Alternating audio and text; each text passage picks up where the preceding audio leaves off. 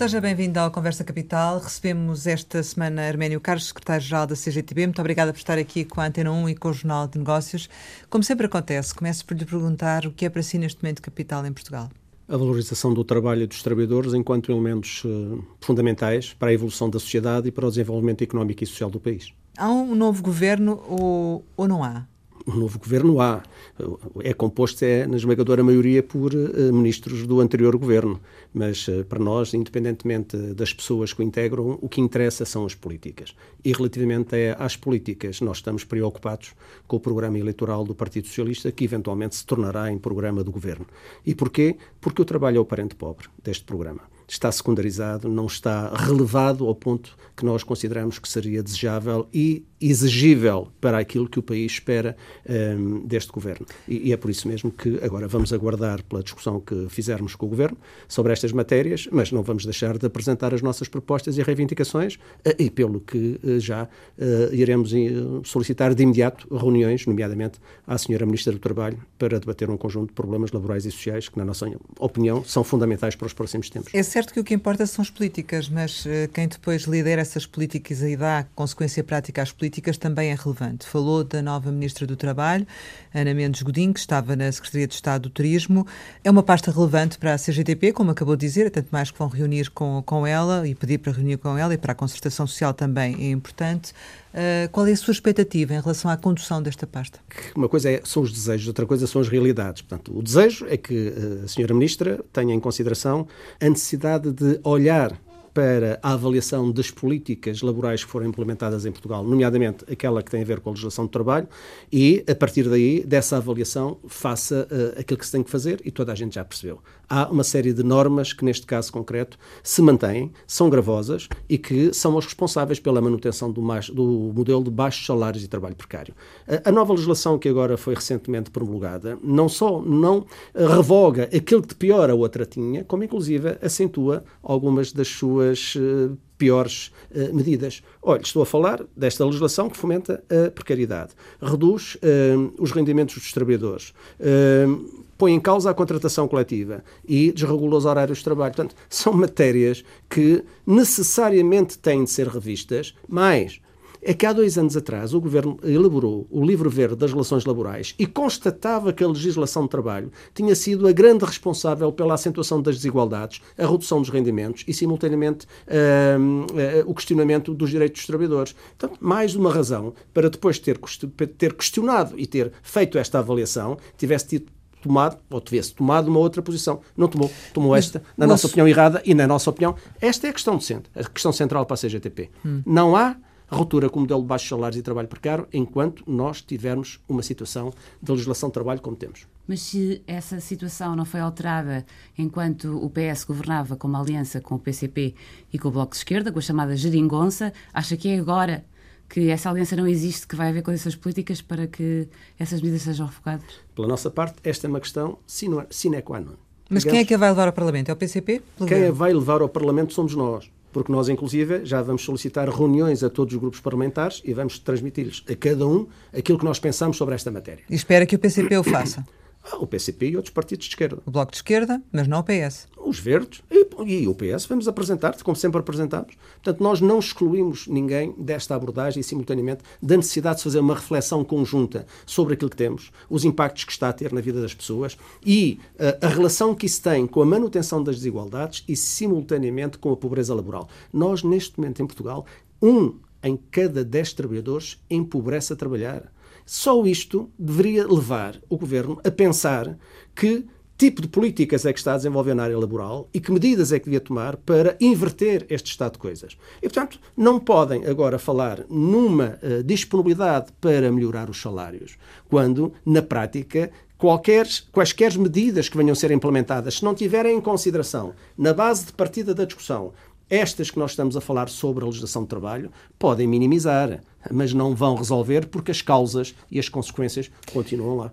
Mas eh, há pouco referia que o trabalho era o parente pobre. A economia é, por mais que, evidente, uma matéria que o Governo quer dar especial relevância nesta legislatura, tanto mais que há um Ministro de Estado e da, da Economia. Significa que não concorda com essa relevância que é dada à economia? Não, é que em relação à economia nós temos que eh, abordá-la em duas componentes. Há uns que se preocupam apenas e só com o crescimento da economia. E o crescimento da economia pode, inclusive, ao invés de distribuir melhor a riqueza, acentuar as desigualdades.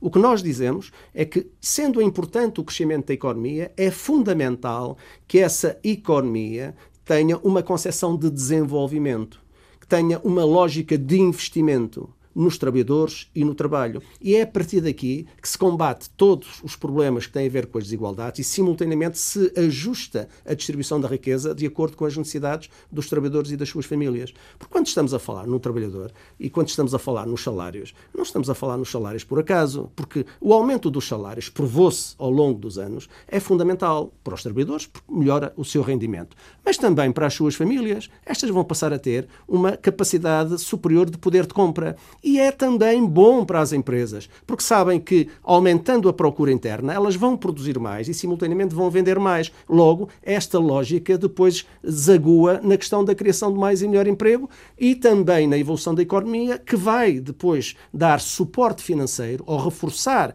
a sustentabilidade financeira da segurança social para termos mais dinheiro para aumentar as pensões de reforma aos nossos pais e garantir uma perspectiva de futuro àqueles que hoje, estando no mercado de trabalho, amanhã serão os próximos, os próximos pensionistas. São estas as questões Então a aposta na economia é uma boa aposta. A aposta na economia é uma boa aposta se a economia estiver ao serviço dos trabalhadores e não for utilizada para esmagar direitos e rendimentos dos trabalhadores ou, por outro lado, a partir daí para acentuar as desigualdades com o crescendo de riqueza de uns à custa da exploração de outros. E como é que acha que vai ser? Na nossa opinião, aquilo que nós vamos reclamar é que o crescimento da economia seja acompanhado de desenvolvimento e, neste caso em concreto, da valorização do trabalho dos trabalhadores e dos seus salários, e por isso apresentamos uma proposta de 90 euros de aumento para todos os trabalhadores, para negociação com as confederações patronais e também com o Governo no âmbito da administração pública. Essa, na, na concertação social, do seu ponto de vista, olhando precisamente para esta composição de, do Governo, o que é que vai ter mais preponderância, o trabalho ou a economia? Eu creio que o trabalho é determinante para a evolução da economia e quem é os grandes protagonistas deste país? São os trabalhadores. Portanto, uma economia ao serviço dos trabalhadores para melhorar as suas condições de vida é uma economia que ajuda o país a desenvolver-se uma economia centrada apenas e só em dar resposta àquilo que são os interesses de algumas áreas patronais, naturalmente vai fomentar, a, digamos, a concentração da riqueza e criar instabilidade e também, neste caso concreto, conflitualidade. Mas faço-lhe a pergunta então de outra forma. Quem é que vai ter melhores peso na concertação social? Cisa Vieira ou Ana Mendes Godinho? Essa é uma boa pergunta que tem que fazer uh, ao Governo, mas pelos vistos, pela indicação, enfim, e pela, pela ordem hierárquica, parece-me que o, o trabalho está a perder peso e a economia, na tal concepção empresarial, começa a ganhar força, o que não é bom sinal. Uh, ainda sobre a composição do, do, governo, Alexandra Leitão, antiga secretária de Estado da, da, da, Educação, vai assumir o Ministério da Administração Administrativa e Administração Pública. Faz sentido juntar estas duas pastas, do seu ponto de vista? O governo fez essa opção. Agora, lá está. Uh, o que nós precisamos. Passa a ter interlocutor único, não é? Sim, mas. Uh, Nesta matéria. Sim, mas pública. para nós a questão de fundo, para além do interlocutor, é este. Primeiro, o que nós temos tido ao longo dos últimos anos, enfim, com sucessivos governos, é um simulacro de negociação na administração pública. Não se negocia. Houve, como presuma formalidade, os governos ouvem os sindicatos e impõem as suas condições. No tempo da Troika, nos moldes em que nós conhecemos, no tempo do anterior governo, com a, a, a, a, situação que também é conhecida. O que é que nós entendemos? É que a negociação não pode ser tratada para cumprir uma formalidade uh, uh, legal. Tem que ser tratada no contexto de valorização dos sindicatos, de reconhecimento do seu papel na sociedade e já agora também de consideração pelas suas propostas, para que se possa aproximar as posições e tentar encontrar um consenso. Relativamente à administração pública e a este, a este uh, Ministério, um, fala-se na necessidade de se reorganizar a administração pública. Se for uma reorganização para respeitando os direitos dos trabalhadores, valorizando a sua intervenção e que acrescente motivação para melhorar os serviços públicos, estamos disponíveis para discutir. É preciso é fazê-lo com base em dados concretos, propostas objetivas. Se porventura esta uh, nova, uh, este novo ministério a pretexto da negociação das carreiras especiais e de outras, ao invés de ter em consideração as opiniões dos trabalhadores e dos seus sindicatos, tiver como finalidade rever para pior essas mesmas carreiras inevitavelmente terá a oposição dos sindicatos da CGTP. Porque não há melhoria dos serviços públicos se, porventura, não se respeitar e valorizar os trabalhadores da administração pública, seja na educação, seja na saúde, seja na segurança social, na justiça, na administração local ou noutra área qualquer Mas, que o Estado intervém. É um mau pronúncio eh, tratar-se de Alexandra Leitão a assumir esta pasta, considerando o que aconteceu em termos de educação na legislatura anterior? Acima de tudo, o que nós queremos é conhecer as propostas. E a partir do momento em que conhecemos as não propostas. Não interessa? Quer dizer, repare, aquilo que nós sabemos no que respeita à educação e que aconteceu na anterior legislatura é que houve uh, uma célebre reunião que acabou às seis da manhã, onde a Secretária de Estado tinha manifestado o seu acordo ao reconhecimento do período de tempo de serviço dos professores tinha ficado visto que a partir dali se iria negociar a hipótese da concretização no tempo e nos prazos que tinham mais ou menos delineado. Portanto, onde é que isso foi travado? Foi travado depois do governo, no seu conjunto, e a intervenção do Ministro das Finanças, ter dito que por ali não se podia ir, sempre com a velha máxima: é que não há dinheiro para os trabalhadores da administração pública, mas sobra dinheiro para resolver os problemas, nomeadamente do setor financeiro privado, como aconteceu com o Novo Banco e outras situações. E é isto que tem que se alterar. Portanto, ela até teve uma postura coerente e, portanto, isso significa que há, há, há foi, um certo otimismo da sua parte em relação a isso. foi coerente e noutros foi subserviente. Coerente no momento em que reconheceu inicialmente que os professores tinham razão e celebrou um acordo. Subserviente depois do acordo celebrado ou do entendimento celebrado relativamente à postura que o governo assumiu sobre o problema e que punha em causa aquilo que tinha sido o entendimento. Porque esta coisa de falar em generalidades, se a pessoa veste melhor, se tem uma melhor imagem, enfim, se corta o cabelo, se fica bem pintada, quer dizer, isso é tudo muito supérfluo. O que importa não é aquilo que nós vemos o que importa é aquilo que nós sentimos que a outra parte tem no respeito ao rigor, à seriedade, à frontalidade e também à transparência de processos para se encontrar soluções. Porque nós, às vezes, participamos em reuniões onde a simpatia, enfim, irradia do princípio ao fim. Mas quando concluímos a reunião, o que nós verificamos é que dali não sai nada como diria um camarada meu do Porto, não pincha nada. E, portanto, o que nós queremos é que as coisas evoluam. Falou há pouco da questão das carreiras, o que o PS defende no seu programa eleitoral, apresenta-se eleições com esse programa, é que uh, há um desequilíbrio, porque em algumas carreiras especiais uh, o ritmo de progressão dos funcionários públicos é muito mais rápido e que é necessário travar esse ritmo de progressão para poder libertar verbas para aumentos salariais ou para incentivos de mérito, não concorda? Olha, quando entramos nessa fase da discussão, desde logo, eh, ela tem um pressuposto perigoso. É que, eh, subjacente eh, à afirmação do governo para defender essa lógica, está a velha máxima do dividir para reinar, em que uns são coitadinhos e outros são privilegiados. E aquilo que nós entendemos é que cada um na administração pública, de acordo com as suas funções, deve ser valorizado. Não vamos mais longe. Hoje está cada vez eh, a ficar mais evidente que aquilo que têm feito aos auxiliares nas escolas é inadmissível. Está provado que as escolas têm de funcionar com professores, mas não podem funcionar sem auxiliares. Isto quer dizer o quê? Quer dizer que cada um, independentemente das suas qualificações e habilitações, das suas competências, tem um peso e tem uma importância que importa reconhecer e valorizar. E, portanto, quando se fala de que para ir mais dinheiro para aqui temos que tirar dali, se querem fazer essa disputa do ponto de vista da redução dos valores daqui para pôr ali, então nós dizemos que não, então vamos partir de outro pressuposto. Não se mexe na área do trabalho e vamos mexer, por exemplo, na área das parcerias público-privadas, na área da evasão eh, fiscal, nomeadamente nos últimos, entre 2016 e 2018, saíram do país para paraísos fiscais 30 mil milhões de euros. Aí é que se tem que trabalhar, aí é que se tem que atuar. E se formos por aí, pode ter a certeza que conseguimos encontrar soluções para todos os problemas. Até porque os sindicatos da CGTP não estão a reclamar este e outro mundo. O que estão a reclamar é que haja abertura e sensibilidade social para se resolver em tempo útil os problemas. Um, o facto de, de há um ano, assumir que existia assumiu que existia um problema de fundo e um conflito aberto entre a CGTP e o governo, a data era, era por causa do salário mínimo que tinha aumentado na administração pública e no, tinha ficado 600 euros para, para salário mínimo na concertação social. Um, a tomada de posse de um novo governo significa que há aqui, em termos de estado de espírito para a negociação, como que uma tábua rasa sobre o que aconteceu ou, ou não?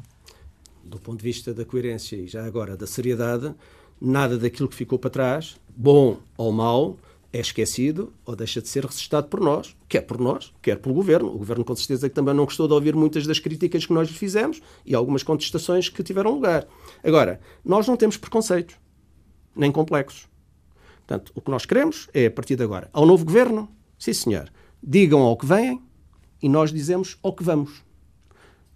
O governo que apresenta as suas propostas nós vamos apresentar as nossas propostas. Depois vamos ver, de acordo com a discussão a cada momento que fizermos, o que é que uh, dali vai resultar. E também, se tivermos que valorizar o resultado dessa negociação, seremos os primeiros a fazê-lo. Se tivermos que contestar e lutar contra algumas medidas que pensamos que podem ser más para os trabalhadores, lá estaremos, como sempre, sem qualquer tipo de prurido, nas empresas e na rua, a fazê-lo. O Primeiro-Ministro já disse que quer lançar uma política de rendimentos para a legislatura que trate não apenas do, do, aumento do salário mínimo, como tem sido habitual, mas também dos outros salários da economia. Já disse que, à partida, não estará disponível para este acordo se não forem cumpridas as condições que o PS nunca se mostrou disponível para cumprir. Porquê é que, porquê é que prefere pôr-se à partida à margem desta, desta solução, não conhecendo ainda as propostas exatas que o Governo tem para apresentar? Nós não nos colocamos à margem. O que nós alertamos é que não entramos em jogos viciados e não vamos deixar de participar em todas as discussões. E qual é a subversão do jogo? Tem a ver com as regras. Ora, quando se diz que se quer aumentar os salários, nós estamos disponíveis. A partir desta base, nós dizemos a base que os patrões apresentam é curtinha. Qual é a base dos patrões? Está-se a referir aos 700 euros que Sim, António Saraiva até o PSD, uh, nas eleições, na, no, na, no, no, processo eleitoral para a Assembleia da República, também avançou com esse valor. Portanto, é curtinho, muito curtinho. Portanto, tem de evoluir significativamente. Relativamente aos salários, uh, em termos gerais, qual é a questão de fundo? Primeiro, nós temos uma base, que é a legislação do trabalho. Ora, aquilo que a legislação do trabalho uh, aponta é que não há um combate sério e firme à precariedade. O que nos leva a dizer que vamos continuar a ser confrontados com problemas de precariedade. E quando estamos a falar nessa área, estamos a dizer que a diferença salarial entre um trabalhador efetivo e um trabalhador com vínculo precário em termos médios é de 30%. Depois estamos a falar dos horários de trabalho e da introdução do banco de 150 horas de trabalho gratuito. Gratuito. Para não pagarem trabalho extraordinário. Depois estamos a falar da contratação coletiva, que tem a norma da caducidade e por isso é que a contratação está bloqueada. Em junho deste ano, nós tínhamos 422 mil trabalhadores abrangidos pela renovação da contratação coletiva. Num universo de 2 milhões ou 3 milhões de trabalhadores de ponta de outra. O que está a dizer é Bem, que... o que eu estou a dizer, esta é a primeira parte.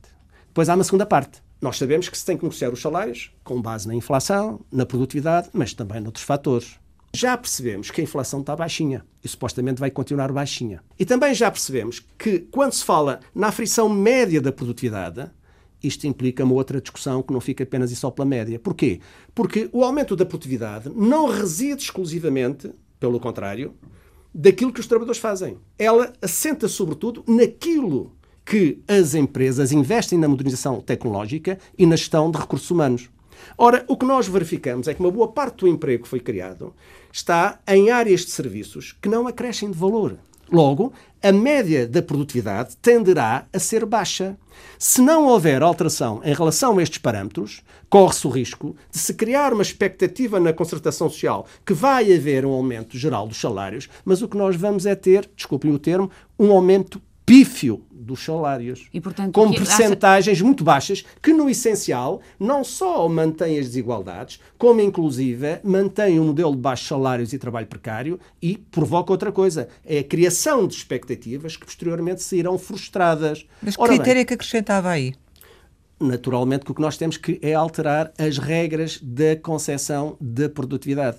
Porque hoje o que temos é uma dupla penalização para os trabalhadores.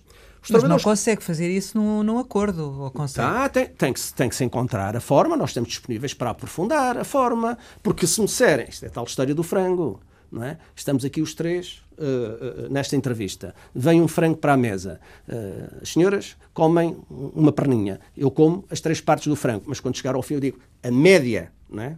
A média é, é, é dividido por três e não Mas, portanto, eu ter comido três partes do frango. Aqui, em relação à produtividade, é a mesma coisa. Isto tem que ser visto. Porque sabem, é que, por exemplo, os trabalhadores hoje já são penalizados quando vão à procura de emprego, por norma os salários são baixos. Nós temos, neste momento, 2 milhões e 200 mil trabalhadores com salários líquidos mensais inferiores a 900 euros. É isto que nós temos. Quando vão para o mercado de trabalho, os salários são baixos e depois ainda corre o risco de ser novamente penalizados por esta história da aflição da média da produtividade. Isto tem que ser alterado. Mas, Temos que Carlos, tratar disto. Mas não estaria disponível para, no meio termo, concordar com uma outra uh, alternativa e depois, posteriormente, ser analisada essa questão da produtividade? Oh, qualquer casa é construída acabou. Digo isto porque a análise da produtividade não se faz em dois ah, ou três faz, dias, faz, não é? Faz, faz, faz, faz. Hoje está tudo estruturado.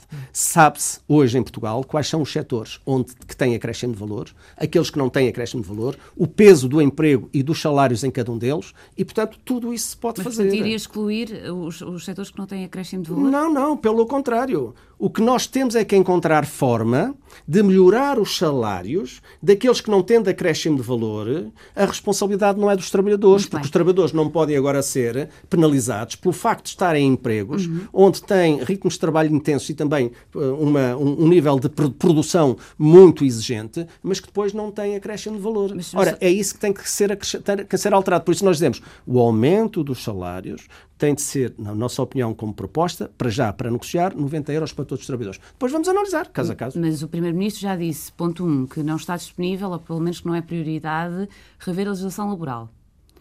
Uh, e também diz que quer convidar os parceiros sociais a negociar este acordo de médio prazo para o aumento geral dos salários. Nesta circunstância, a CGTP está ou não está disponível para entrar nesta discussão? A CGTP está disponível para estar em todos os locais onde se discutam problemas dos trabalhadores. E, portanto, não vamos fugir a essa discussão. Pelo contrário, até temos interesse em promover essa discussão com as nossas ideias e com as nossas propostas. Se o governo, efetivamente, quer e está interessado em dinamizar a contratação coletiva para que ela seja um veículo de, eh, que promova o aumento dos salários, então tem que fazer duas coisas. Olha, primeira, é resolver o problema da caducidade, porque a caducidade é que bloqueia e leva os patrões a chantagear os sindicatos no que respeita à atualização dos salários. Mas o, governo tem recusado. Já lá vamos, já lá vamos. Oportunidade após oportunidade, re... bem, mas... fazer aquilo que a CGTP está a pedir há tantos anos. Governo, sabe que isso não vai acontecer. O governo pode recusar. O governo pode recusar. Agora tem é que fundamentar. E sabe o que é que aconteceu até agora, Catarina? É que nestas discussões o governo nunca foi, nunca foi capaz de fundamentar e dizer vocês não têm razão em relação à dinamização da contratação coletiva. Está provado, com base nos dados estatísticos da DGERTO, do Ministério do Trabalho. Nós, depois de 2003, nunca tivemos o nível de contratação coletiva do ponto de vista das convenções assinadas e revistas que tivemos nos anos, em meados dos anos 90 do século passado. Segundo lugar, está provado que a contratação coletiva está bloqueada e o facto de, de, de estar bloqueada leva a que uma grande parte dos trabalhadores não tenham atualizações anuais salariais ou fiquem dependentes da boa vontade das entidades patronais. Terceiro lugar, o que nós defendemos é que se há interesse do governo, e nós também temos em dinamizar a contratação coletiva, então que remeta, retire a norma da caducidade e que remeta para os sindicatos e para as associações patronais a possibilidade de negociarem. Porque nós não podemos estar a dizer que queremos fazer diálogo por cima e fazer a negociação a nível setorial e depois impedir, como hoje acontece, a entrada dos sindicatos da CGTP em milhares e milhares de empresas privadas em Portugal. Isso não só põe em causa o direito da liberdade sindical e do seu exercício no interior das empresas, como é um elemento que amputa o diálogo e que impõe o monólogo de uma parte sobre os outros. Como é que os trabalhadores podem organizar e reivindicar quando não têm a sua organização sindical não é? junto de si, porque ela está impedida de entrar. Esta é da outra das áreas. É uma decisão das empresas ou é não, o resultado não, da é condição uma, do que está na lei? É um, não, o que está na lei, o que está na lei é claro, se formos à Constituição é clara, é que a liberdade sindical tem que ser assegurada no interior das empresas. Porquê que não é? Este é um dos problemas que já apresentámos ao Governo. O Governo diz que está disponível para resolver e nós queremos resolver agora Arménio Carlos, voltemos à questão da política de rendimentos. Por que é que acha que hum, há tanta urgência em colocar em cima da mesa esta questão da política de rendimentos por parte do Governo? Eu creio que uh, ela decorre do facto de hoje ser visível na sociedade portuguesa que temos uma uh, sociedade marcada pelas desigualdades. E um dos maiores problemas que nós temos nas desigualdades é precisamente na área do trabalho. E, e portanto, o, governo o, governo tem essa consciência, é isso? Sim, o governo tem essa consciência, ou pelo menos a partir da constatação que faz da opinião pública geral, em geral, tem uh, essa consciência. E agora avança com uma proposta. Só que a proposta, em termos globais e genéricos, como foi apresentada, que nós não conhecemos por nós, em termos genéricos, é uh, uma proposta que remete para a concertação, digamos, uma discussão genérica, onde, se porventura uh, uh, forem seguidos os critérios que habitualmente eram seguidos para outras situações, nós vamos ter problemas em vez de resolver problemas. Vamos, vamos ver. Se, por exemplo, inflação e produtividade. Suponhamos que a inflação é de 1%. Suponhamos que a produtividade é 1,5%.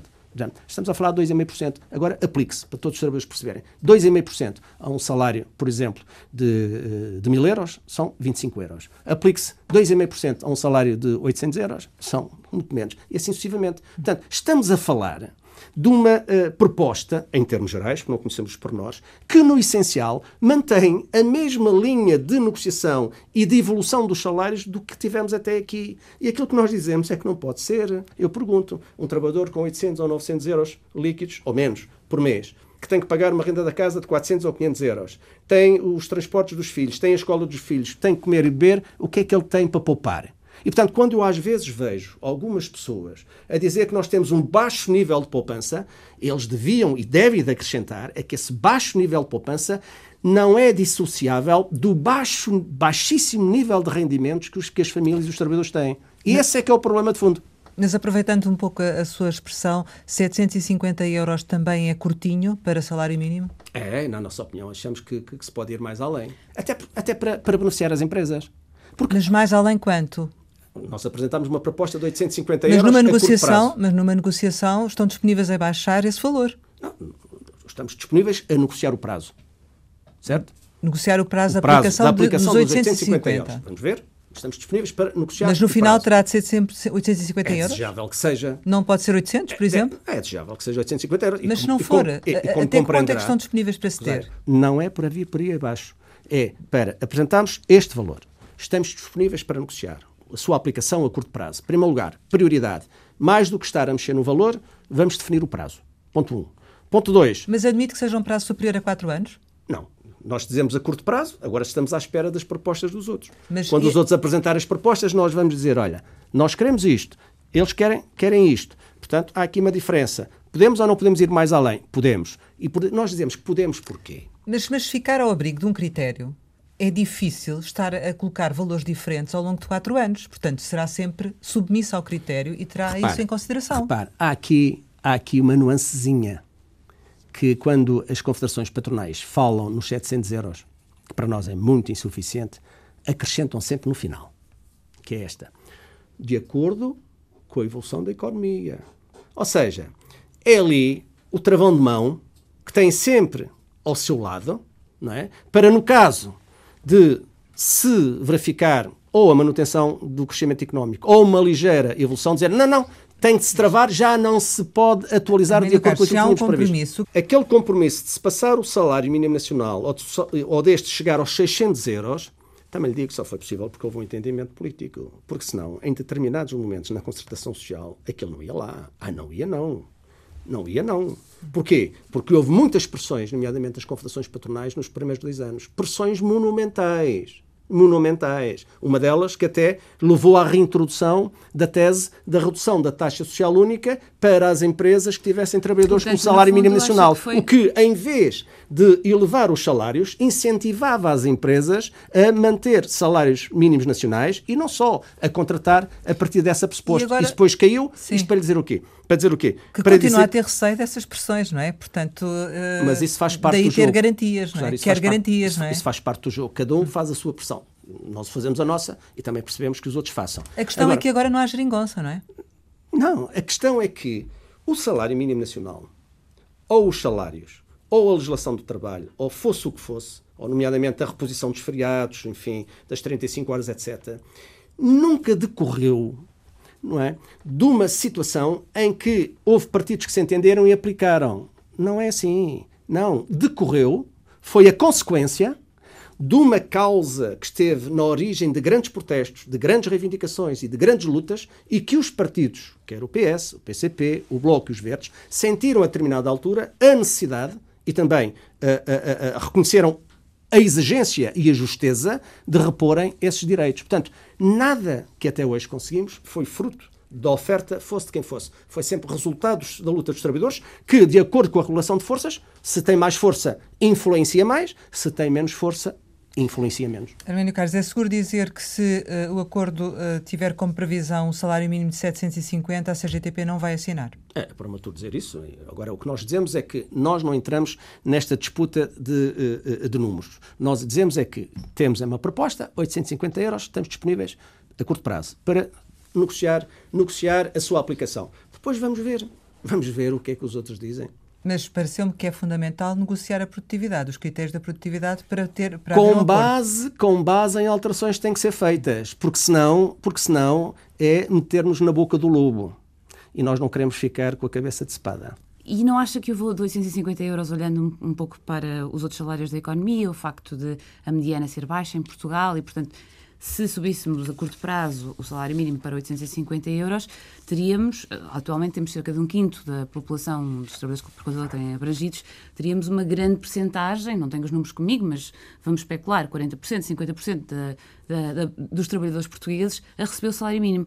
Isso não poderia ser negativo, tanto a nível do emprego, como a nível da diferenciação dos salários em função das qualificações? Ou seria, por exemplo, positivo que uma pessoa que acaba de entrar na empresa, porque isso poderia acontecer, uh, ganhasse o mesmo de uma pessoa que está, está lá há 20 anos a trabalhar, por exemplo? Olha, isso foi o que aconteceu, mas não foi por causa do aumento do salário mínimo nacional. Portanto, não vê Portugal. riscos? Não, não vejo riscos. De não vejo 850 riscos. euros a custo prazo. Não, prazo, não, não vejo riscos disto que isto seja articulado. E por isso é que nós dizemos que neste momento as grelhas salariais dos sindicatos da CGTP, em todas elas, se deve introduzir a reivindicação dos 90 euros. Os 850 euros é uma referência geral. Portanto, para nós não é incompatível o aumento do salário mínimo nacional com os restantes aumentos dos salários. O que não é admissível foi aquilo que se passou até aqui. Aumenta o salário mínimo nacional e, em vez de aumentarem as outras grelhas salariais, pelo contrário, elas foram absorvidas pelo salário mínimo nacional. E nós não queremos que a média salarial em Portugal, amanhã, tenha como referência o salário mínimo nacional, mas pelo contrário, que tenha uma, um valor médio superior, significativamente superior ao salário Portanto, mínimo nacional. Fundo... Queremos e estamos disponíveis para encontrar soluções. Não estamos disponíveis para ser parte da continuação das complicações. Não, a CGTP, ficando fora de um, de um acordo, uh, se efetivamente o governo mantiver aquilo que têm sido eh, as ideias manifestadas, uh, vai certamente continuar a reivindicar as suas ideias, as suas propostas e significa mais contestação social, como acabou de dizer.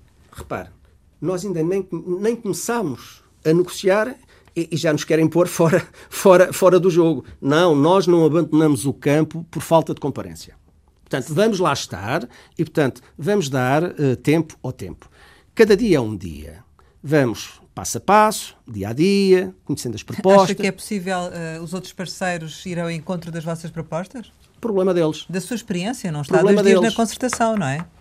Problema deles. Nós não subscrevemos acordos de acordo com a pressão uh, mediática ou pressão governamental ou patronal. Nós subscrevemos acordos de acordo com os conteúdos. Se eles forem bons para os trabalhadores, subscrevemos. Como já subscrevemos vários, quatro, nenhum deles foi foi cumprido. É caso para dizer. Então, não perceberam ainda o valor acrescentado que a assinatura de um acordo pode ter se tiver, o, se tiver a participação da CGTP? Mas vai ou não existir mais contestação uh, nos próximos tempos e em que setores? Desde logo, a partir do momento em que as respostas do governo ou, uhum. ou, ou dos patrões não corresponderem às nossas reivindicações. Nossa, as nossas posições são muito claras, sempre transparentes e objetivas e frontais como foram. Nós não damos a fazer aqui um discurso e depois, nas costas ou na, nos gabinetes, fazer outra coisa. As nossas posições são estas. Não temos posições fechadas para nada. Não temos aqui pressupostos de que entramos com esta posição e é isto ou nada. Não. Nós fundamentamos porque é que queremos porque é que apresentamos estas propostas e porque é que uh, elas devem ser concretizadas e, e, e, serem consideradas. Depois vamos ver da, da outra parte o que é que Está de, praticamente de saída da, da CGTP, entrou lá em 96, é secretário-geral desde 2012. Eh, em fevereiro eh, já não poderá continuar, porque as normas, não é? Nós é que introduzimos uma norma, uma norma para rejuvenescer e renovar. Mas eh, gostava de se recandidatar, se tivesse possibilidade, faria isso? Não vale a pena fazer essa discussão, porque eu estava na CGTP quando se foi discutido há uma série de anos a possibilidade de se introduzir essa norma. Porque o, o, que é que importa aqui? É, se me perguntar se eu me sinto em condições, como outros camaradas, de poder continuar, sinto. Mais, até lhe digo mais. Até me sinto reforçado do ponto de vista dos conhecimentos, da, da experiência, da expectativa, da iniciativa, da proposta, da, da negociação. Sinto. Agora, nós precisamos de dar o exemplo à sociedade e aos trabalhadores. E quando se fala na renovação e no rejuvenescimento, temos que ter presente que as organizações sindicais têm que ter uma intervenção viva, atuante. E quem é que lhe pode fornecer essa intervenção? Aqueles que estão nos locais de trabalho, que estão no ativo, os trabalhadores. Disso? Não, de, de não. Agora, o que a CGTP não pode hum. é cair numa lógica de manutenção dos dirigentes, independentemente da idade de 64, 65 ou 66 anos, e correr o risco de amanhã ter um Conselho Nacional que maioritariamente seria composto por trabalhadores reformados, em vez de ter um Conselho Nacional composto por trabalhadores no ativo. Porque... E estas é que são as questões. Portanto, aquilo que para nós é mais relevante, aquilo que eu valorizo mais do ponto de vista pessoal, é que uh, este tem que ser o caminho do rejuvenescimento, da renovação e já agora também do incentivo para que mais jovens participem, dê os seus contributos contributos, mais que reforcem a capacidade de reflexão e, simultaneamente, de dinamização do funcionamento democrático de todas as nossas estruturas. Há um Isso é fundamental. De, de quebra do número de sindicalizados, sobretudo entre os mais jovens. Quando Carvalho da Silva saiu da liderança da CGTP, o Arménio Carlos era já o sucessor óbvio. Isto, neste momento, não está a acontecer e já faltam poucos meses para o Congresso. Parece que há uma espécie de vazio. Será que isto não fragiliza a CGTP, o facto de não haver um sucessor óbvio desta vez? Não, porque nós não, não vivemos numa, numa monarquia. Uh, e, portanto, isto é como é. Olha, eu até agora, em todas as reuniões onde, onde participei, nunca, nunca, se discutiu ou nunca houve, digamos, essa preocupação ou prioridade. É porque isso coincide também é com a saída de outros dirigentes de peso. Portanto, há, há, há vários dirigentes de peso certo. a sair e há uma dúvida em relação a quem vai liderar a CGTP. O que nós priorizamos foi, uh, uh, no nosso trabalho foi isto. Primeiro, Vamos tratar da discussão das linhas programáticas que já estão decididas, não é? Pelo, pelo que nos diz. Não. Ou seja, as grandes linhas vão já ser estão propostas, decididas. Vão ser propostas. E depois tem, e creio que sim, vão ter o assentamento e um grande apoio da, da estrutura. A seguir, vamos agora iniciar no final de, de outubro e no mês de novembro uma auscultação em todas as federações, uniões distritais e sindicatos nacionais sobre a opinião que têm dos membros do Conselho Nacional que hoje uh, exercem essa atividade e de quadros, ou seja, dirigentes sindicais que consideram que devem de integrar o Conselho Nacional. Depois vamos fazer uma outra discussão, é procurar, uh, no quadro de centenas de nomes que vamos ter, porque é disto que se trata, encontrar a tal solução que assegure, por um lado, eh, critérios, o respeito pelos critérios, designadamente da representação setorial, homens, mulheres, unidade e também outros que não sendo Uh, dirigentes que não sendo diretamente filiados, sindicatos filiados na CGTP também possam integrar. Mas poderiam optar depois por um vamos coletivo? aos órgãos e depois é que vamos. Poderiam optar por um coletivo? Eu, sinceramente, até hoje nunca discuti isso e se quer saber a minha opinião, não estou a ver, sinceramente. Hum. Porque esta coisa, quando não se identifica quem é quem e quem é o porta-voz, isto, por norma, acaba por nunca correr bem. E quem é que gostava de ver no seu lugar? Quando chegar à altura, eu direi aos meus camaradas, tenho opinião sobre vários camaradas e várias camaradas, e quando chegar à altura, lá darei a opinião. Como, como sabe, não vou, não vou expor publicamente. Gostava que fosse uma mulher? Veremos, se é mulher ou se é homem, quando chegar à altura. Depois. É uma possibilidade também. Claro, mulheres e homens, há sempre possibilidades, neste coletivo sindical que é o da CGTP, de se encontrar alguém. Agora, quem for encontrado para as funções de secretário-geral deve merecer o, digamos, um consenso alargado e, simultaneamente, uh, merecerá também o, o, nosso apoio, seja a pessoa que for. Olhando para trás, sei que é difícil, mas qual foi o melhor momento para si na CGTP? Olhe, foi o facto de ter optado, na minha vida há muitos anos atrás, por uh, ser chamado, devido a um problema que houve no meu sindicato, diretamente do local de trabalho para passar a ser o, o coordenador do sindicato. Naquela altura, o Sindicato dos Transportes Urbanos de Lisboa. Tinha, tinha 20 e poucos anos. Chamaram-me e disseram tens que sair do local de trabalho e tens que ir para ali, tens que ajudar. E eu disse, ok. Soube o que é que, o que, é que me esperava, que é que ia acontecer, do ponto de vista profissional também sabia o que é que poderia uh, daí resultar, e portanto é caso para dizer: olha, saí do, da, da Carris com a categoria profissional de operário-chefe para o movimento sindical. Vou regressar à Carris. É mesmo? Com, vou, vou, com a categoria profissional de operário-chefe. Não. Eu não, não especulo, nem, nem crio dramas, nem crio expectativas, não. Eu já há dois anos e tal, e as pessoas que me conhecem sabem, eu quando digo uma coisa, eu cumpro com a minha palavra. Agora, se me disser que uh, vai ser, digamos, um, uma transição que pode ser difícil, ok, mas claro, então vou regressar ao meu local de trabalho. Isso diferente. não é problemático. Isso não é problemático. Pelo contrário, então, é até, até, até gratificante porque vou encontrar, digamos, um, um, local de trabalho com uma composição etária completamente diferente daquela que é a minha, ou de colegas meus que me acompanharam durante anos e que já não estão, já se reformaram. Pronto, isso é gratificante. Segundo lugar, portanto, é, é, duro porque vou sair do movimento sindical e vou entrar noutra vida. E, portanto, vou, não é eu entrar, vou regressar a, a, ao local de onde saí. Portanto, é claro, não vou dizer que aquilo é chegar lá, vestir o, o fato de macaco e pronto, a andar. Não. Então, tenho que fazer, tenho que fazer, tenho que, olha, como diria o outro, tenho que me fazer à vida, com calma, naturalmente tenho que me integrar, integrar no serviço e assumir as minhas responsabilidades perante a empresa. É. Eu vou voltar à Carris. Certo. E por uma razão muito simples, já agora, só para acrescentar e é rápido. Isso é quase emblemático. Não, não é só por causa disso. É porque é fundamental que se passe para a sociedade portuguesa uh, uma ideia de coerência, de rigor e de seriedade e que aqui na CGTP não há taxos. Ou seja, qualquer elemento, independentemente de ser secretário-geral ou não, que vá para a direção da CGTP, não vai para lá a pensar que depois de sair de lá tem que, tem que se encontrar um lugar especial para ele. Não. Eu quero ser uh, entendido pelos outros como mais um deles. E, desse ponto de vista, isso dá-me prazer. Dá-me prazer. E, acima de tudo, passa aí modéstia. Acho, acho que também esta é uma forma de dar um contributo relativamente à, àquilo eh, eh, a forma como se deve estar no movimento sindical. Estamos aqui para servir e não para nos servirmos. Isso para mim é fundamental.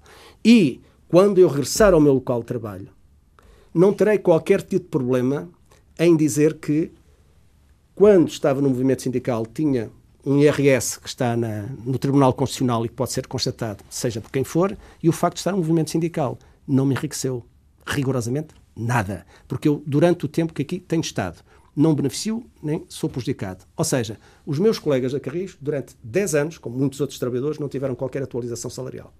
Eu também não. Arménio Carlos, chegamos ao final e, como habitualmente, costumamos lançar algumas palavras para uma resposta rápida. A primeira é futebol. O meu clube de sempre e para sempre, Belenenses. Belenenses? É o original. Cristiano Ronaldo. É o melhor jogador português. EDP? Tem que reduzir o preço da energia para os consumidores. Mário Centeno? Ministro das Finanças. Brexit? Deixemos o povo uh, do Reino Unido decidir sobre o que deve fazer. Donald Trump? Um perigo. Bolsonaro? Outro perigo. Amigo? Trabalhadores. Família? A melhor. É a minha. Lembrança? De momentos bons e menos, menos bons. Estamos sempre a aprender. Sonho?